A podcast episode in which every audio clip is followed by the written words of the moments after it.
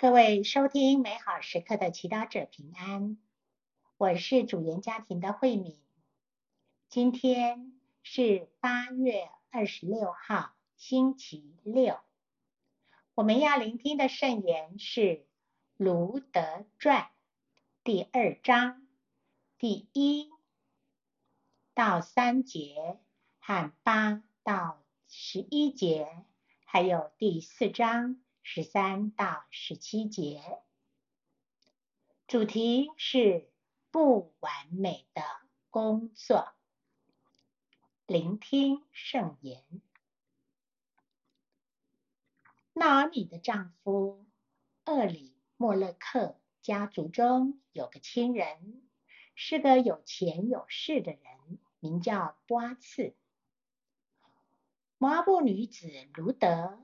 对纳尔米说：“让我到田里去，我在谁眼中蒙恩，就在谁后面拾麦穗。”纳尔米答应他说：“我女，你去吧。”他就去了，来到田间，在收割人的后面拾麦穗。可巧，他正来到了。赫里莫勒克家族人波阿次的田地里，波阿次对卢德说：“我女，你听我的话，你不要到别人的田里去拾麦穗，也不要离开这里，要常常同我的使女在一起。你看仆人在哪里收割，你就跟着去。”我已经吩咐了仆人们，不要难为你。你渴了，可以到水罐那里去喝仆人打上来的水。卢德遂俯身至地，向他下拜说：“我怎样竟蒙你如此垂青，眷顾我这外邦的女子？”波阿斯答复他说：“自你丈夫死后。”你怎样带了你的婆婆，以及你怎样离开了你的父母和家庭和故乡，来到这素不相识的民族中，这一切事，人家都一一告诉我了。于是波阿次遂娶了卢德，她就成了他的妻子。他走近她，上主赐她怀孕。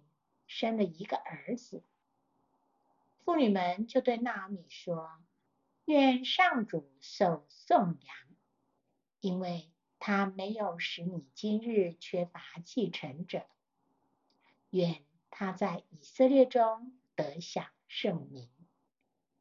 他是你心灵的安慰，是他老是你老年的依靠，因为他是爱你。”儿媳所生的，像这样的儿媳，对你是胜过七个儿子。纳尔米接过婴儿来，抱在怀中，做了他的保姆。邻近的妇女喊着说：“纳尔米得了个儿子。”他们就给他起名叫敖贝德，他就是达味的父亲叶。色的母亲，世间小帮手。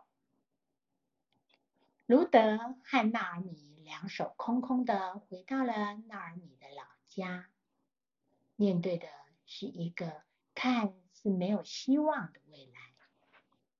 然而，这时候卢德却没有向命运低头，愿意做起最卑微的工作，他对纳尔米说：“让我到田里去，我在谁眼中蒙恩，就在谁后面拾麦穗。”在以色列的法律中，天主曾经命令地主在收割田地的庄稼时，不可割到池地边，收获后剩下来的穗子。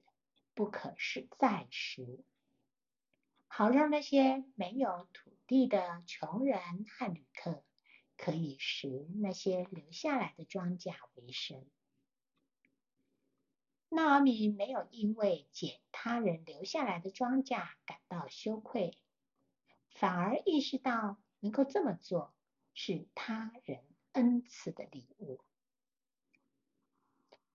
反观今天，很多人却不稀罕一些卑微或辛苦的工作。在竞争力极强的社会，很多人都努力考证照，希望获得理想的工作，却只有极少数的人能够考上。至于那些没考上的人，我们能像卢德一样，用最正面的态度。去接受目前天主赐给我们的工作和机会吗？也许天主就是要透过生命中曲折和不如意，让我们找到人生更深的价值。在经文中，卢德虽然做的是最卑微的工作。但那无损他的尊严。相反的，他的善良、忠实、努力都被身边的人看见。波斯也因为这样特别欣赏他，最后还迎娶了他。可见我们人生的价值以及。那能在他人身上留下良好印象的，并不在于我们的工资多少，或有多好听的抬头，而是我们做事和待人的态度。因此，让我们用最正面、乐观的态度面对每天的工作，并在其中。承行天主的旨意，品尝圣言。卢德对纳米说：“让我到田里去，我在谁眼中蒙恩，就在谁后面拾麦穗。”活出圣言，你。满意你的工作吗？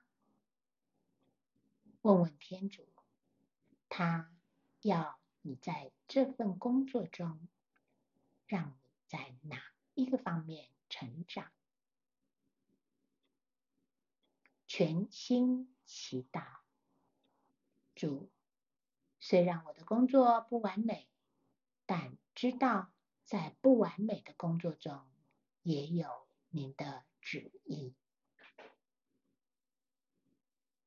祝福各位美好时刻祈祷者，今天活在天主圣言的光照之下。我们明天见。